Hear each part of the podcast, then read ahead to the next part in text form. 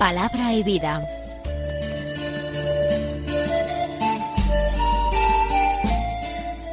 Con el padre Manuel Horta, desde Sevilla.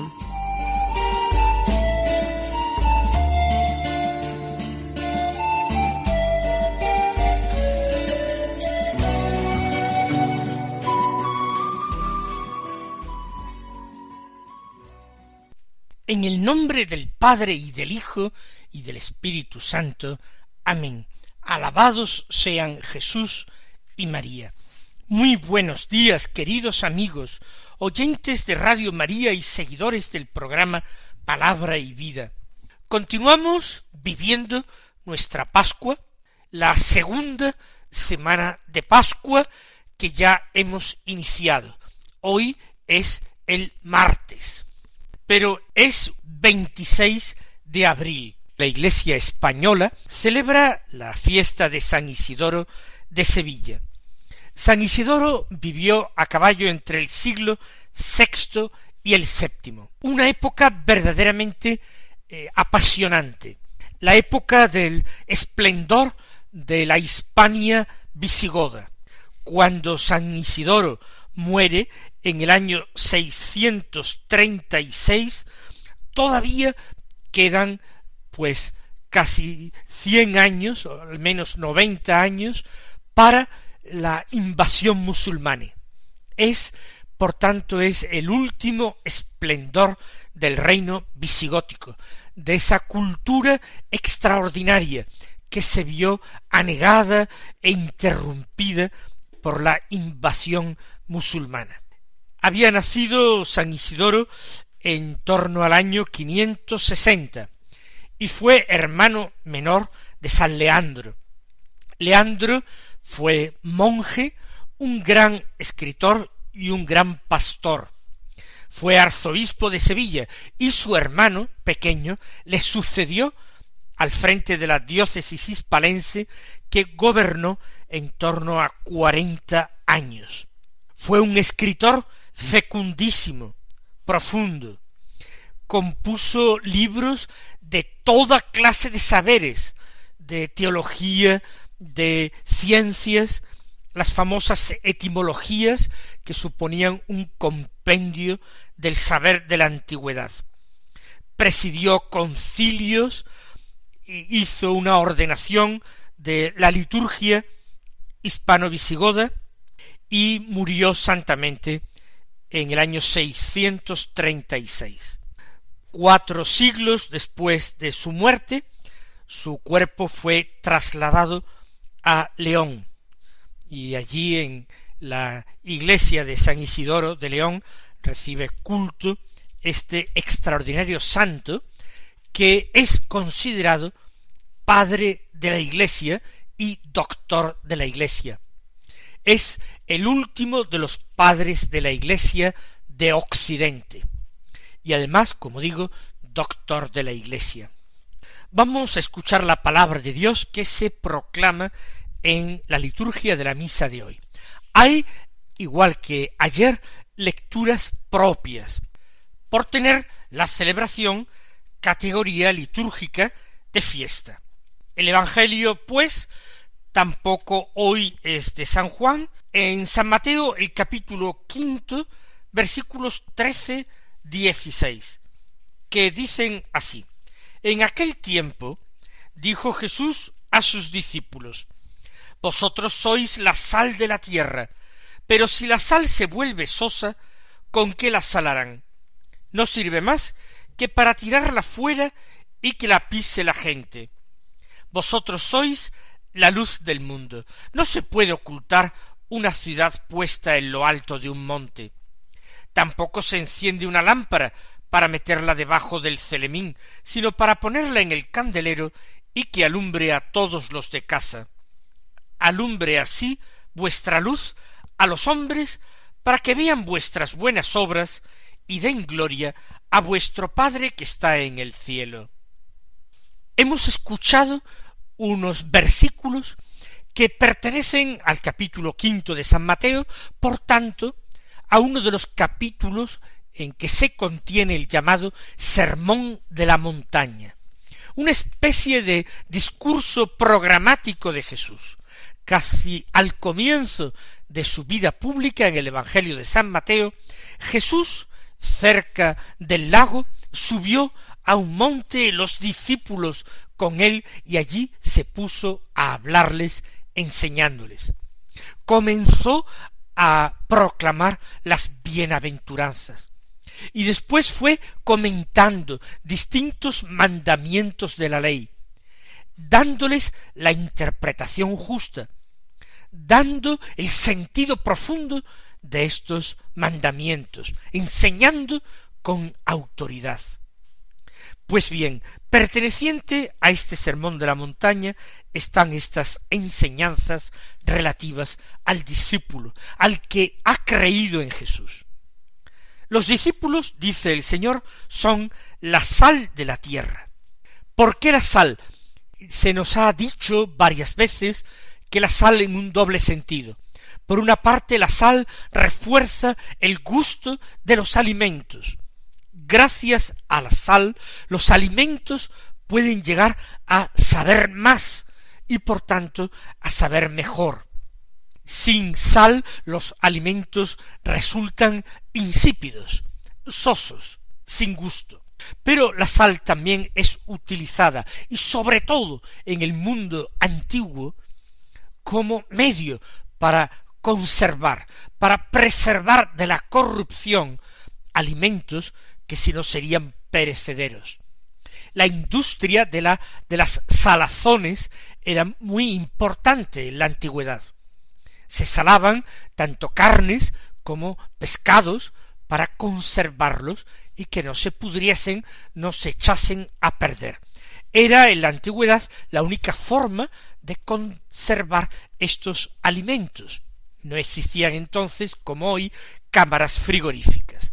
Por tanto, la sal, por una parte, potenciando el gusto, por otra parte, preservando de la corrupción. En ambos sentidos, el cristiano es sal de la tierra. El cristiano tiene que dar en este mundo el verdadero gusto, el verdadero sabor, es decir, dar el verdadero sentido de las cosas, viviendo desde la alegría y desde la confianza, el cristiano tiene que hablar a todos los hombres desorientados, sin metas, sin horizontes en su vida, tienen que enseñarles un camino. Y el cristiano con su conducta pura, con su observancia de los mandamientos, y en especial del mandamiento nuevo de Cristo, tiene que preservar de la corrupción del pecado este mundo que es señorío del demonio, el cual desde el pecado de Adán ejerce un, una tiranía despótica. Vosotros sois la sal de la tierra para todo eso. Pero si la sal pierde su virtud, si se vuelve sosa y es incapaz de dar gusto, ¿con qué podrán salarla? Si es la sal misma el elemento que potencia el gusto, ¿qué hará una sal que se estropea? Una sal que pierde su capacidad. No sirve absolutamente para nada. Dice el Señor, para tirarla fuera y que la gente la pise. Es inútil un cristiano que pierde esa ilusión, esa esperanza, esa fe y ese amor, un cristiano que se adocena y que vive en el mundo contaminado por el mundo, en vez de preservar al mundo de la corrupción, un cristiano que cae en la corrupción de este mundo. Es triste, pero por desgracia es posible, existe esto, y el Señor previene. Vosotros sois, dice a continuación el Señor, la luz del mundo. Luz para iluminar. Y es muy claro, sobre todo en el cuarto Evangelio de San Juan, cómo se contraponen la luz y la tiniebla. Jesús dirá de sí mismo que Él es la luz del mundo. Y en el Evangelio de San Mateo se dice de los discípulos, ellos son la luz del mundo. Ellos tienen que iluminar este mundo. con las lámparas encendidas de la fe y de la caridad. Una ciudad puesta en lo alto de un monte no se puede ocultar, y Jesús es posible que contemplara al pasar en sus correrías apostólicas algunos pueblos que estaban encaramados a la montaña y cuyas casas blancas destacaban en aquellas montañas de color terroso. Una ciudad en lo alto de un monte no puede quedar oculta. Tampoco una lámpara cuando se enciende en casa es para meterla debajo de un celemín, es decir, debajo de una medida para el grano o debajo de un mueble cualquiera. La lámpara sirve para ser puesta en el candelero y que alumbre a todos los de casa. ¿Y esto qué quiere decir? Que nosotros no hemos recibido la fe como un don de Dios para que nos lo guardemos para nosotros y lo disfrutemos a solas y sirva para nuestro provecho y para nuestra salvación. Hemos recibido el don de la fe para iluminar con él a nuestros hermanos, para atraerlos a ellos también a nuestra misma fe, para encender en el amor de Cristo todas las realidades terrenas. Para eso se enciende una lámpara, para ponerla en el candelero y que alumbre a todos los de casa. Para eso el Señor encendió nuestros corazones con la verdadera luz, con el verdadero fuego de la fe. Termina el Señor exhortándonos. Alumbre así vuestra luz a los hombres, para que vean vuestras buenas obras y den gloria a vuestro Padre que está en el cielo. No se trata de que nosotros, de una forma artificial o vanidosa, intentemos que nuestras buenas obras sean conocidas. Nosotros tenemos que ser, no aparentar. Tenemos que vivir, no fingir. Tenemos que amar, no que actuar.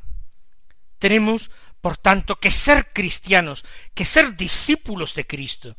Y de esta manera el Señor hará llegar la salvación a tantos y a tantos hombres y permitirá que estos hombres terminen acercándose a Dios y dando gloria al Padre del cielo. Que nos ofrezcamos de corazón a realizar esta misión.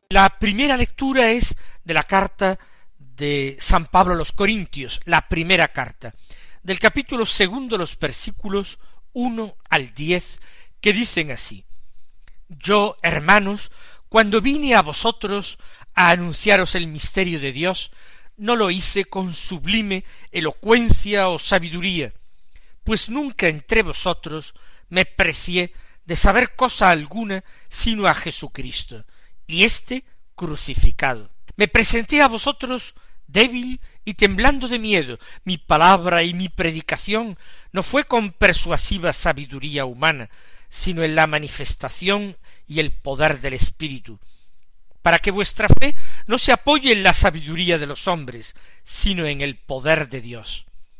Hablamos entre los perfectos una sabiduría que no es de este mundo, ni de los príncipes de este mundo, que quedan desvanecidos, sino que enseñamos una sabiduría divina, misteriosa, escondida, predestinada por Dios antes de los siglos para nuestra gloria. Ninguno de los príncipes de este mundo la ha conocido, pues si la hubiesen conocido, nunca hubieran crucificado al Señor de la gloria, sino, como está escrito, ni el ojo vio, ni el oído oyó, ni el hombre puede pensar lo que Dios ha preparado para los que lo aman, y Dios nos lo ha revelado por el Espíritu. El Espíritu lo sondea todo, incluso lo profundo de Dios. San Pablo hace un contraste fuerte entre dos tipos de sabiduría. Hay una sabiduría, la sabiduría mundana, que tiene que venir envuelta en un ropaje de elocuencia sublime, un ropaje brillante, mientras que hay una sabiduría divina, que no es otra que la sabiduría de la cruz. Pablo se presenta a los corintios diciendo que cuando él fue a anunciarles el Evangelio, el misterio de Dios, él no lo hizo con sabiduría humana, no quiso lucirse, no quiso actuar como un maestro de este mundo, y de lo único que él presumió fue de conocer y amar a Jesucristo, pero a Jesucristo un Señor crucificado. Por eso cuando se presentó a los corintios, se presentó, dice, débil y temblando de miedo. Podía sentirse impresionado por los habitantes de aquella ciudad griega, Corinto, famosa en el mundo antiguo.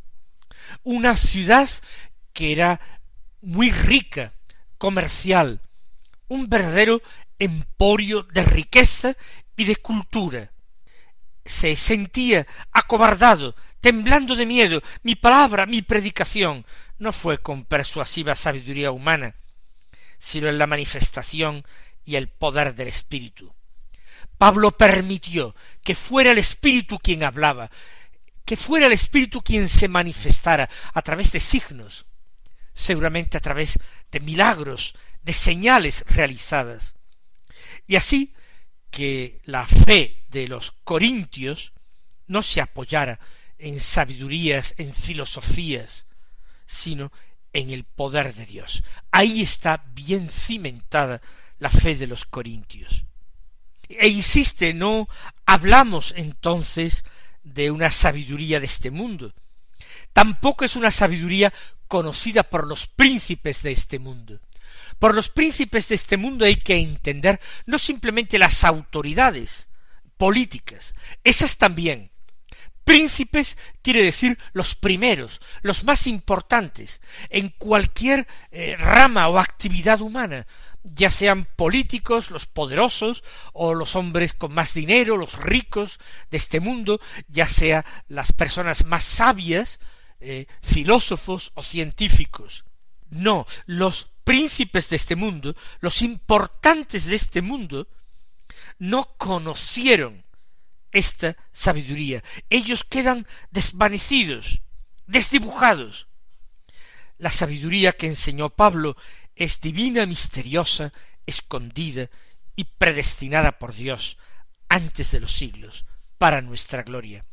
Forma parte de ese designio de salvación de Dios, ese designio de salvación que fue intuido, revelado a los antiguos, a los patriarcas de Israel, pero que no se conoció con certeza y claridad hasta llegar la plenitud de los tiempos.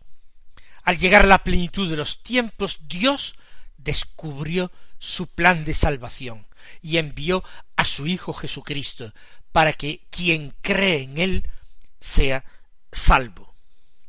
Ninguno de los príncipes de este mundo ha conocido esa sabiduría. Si lo hubieran conocido, no hubieran crucificado a Cristo, al Señor de la gloria. Y han sido los príncipes de este mundo, los grandes, los importantes, los ricos, los listos, los entendidos, han sido ellos quienes crucificaron al Señor de la gloria. ¿De qué sirve entonces la sabiduría humana si no conduce al hombre sino a un camino totalmente equivocado, un camino sin salida, sin horizonte, sin meta? Si la sabiduría humana desembocó en la muerte de aquel que era el Salvador de los hombres. Así pues, dice Pablo, como está escrito, ni el ojo vio, ni el oído oyó, ni el hombre puede pensar lo que Dios ha preparado para los que lo aman. Qué eh, expresión, qué forma de hablar tan consoladora.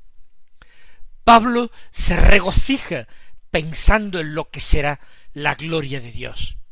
Superará con mucho cualquiera de nuestras previsiones, de nuestras imaginaciones.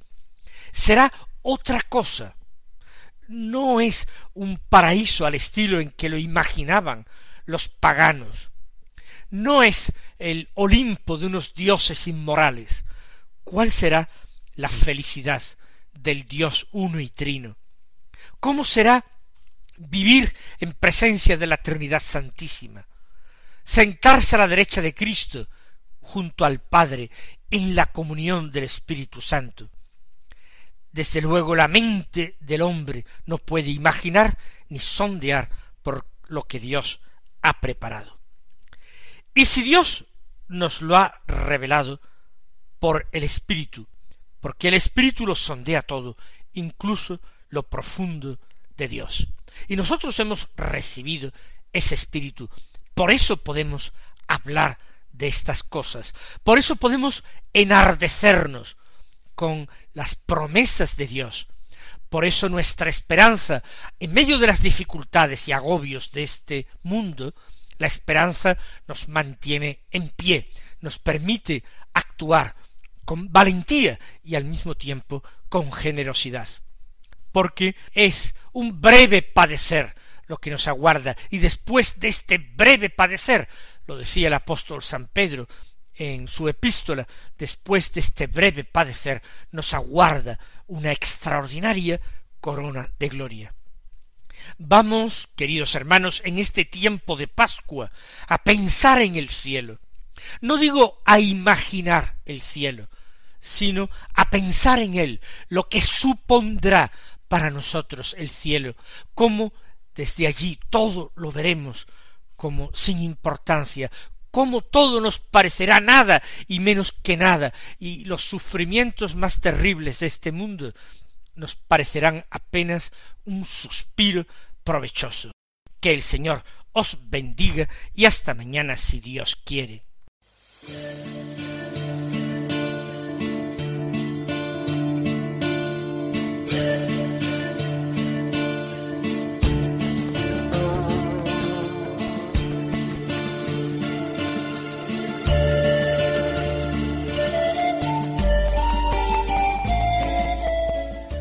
Concluye Palabra y Vida, un programa dirigido desde Sevilla por el Padre Manuel Horta.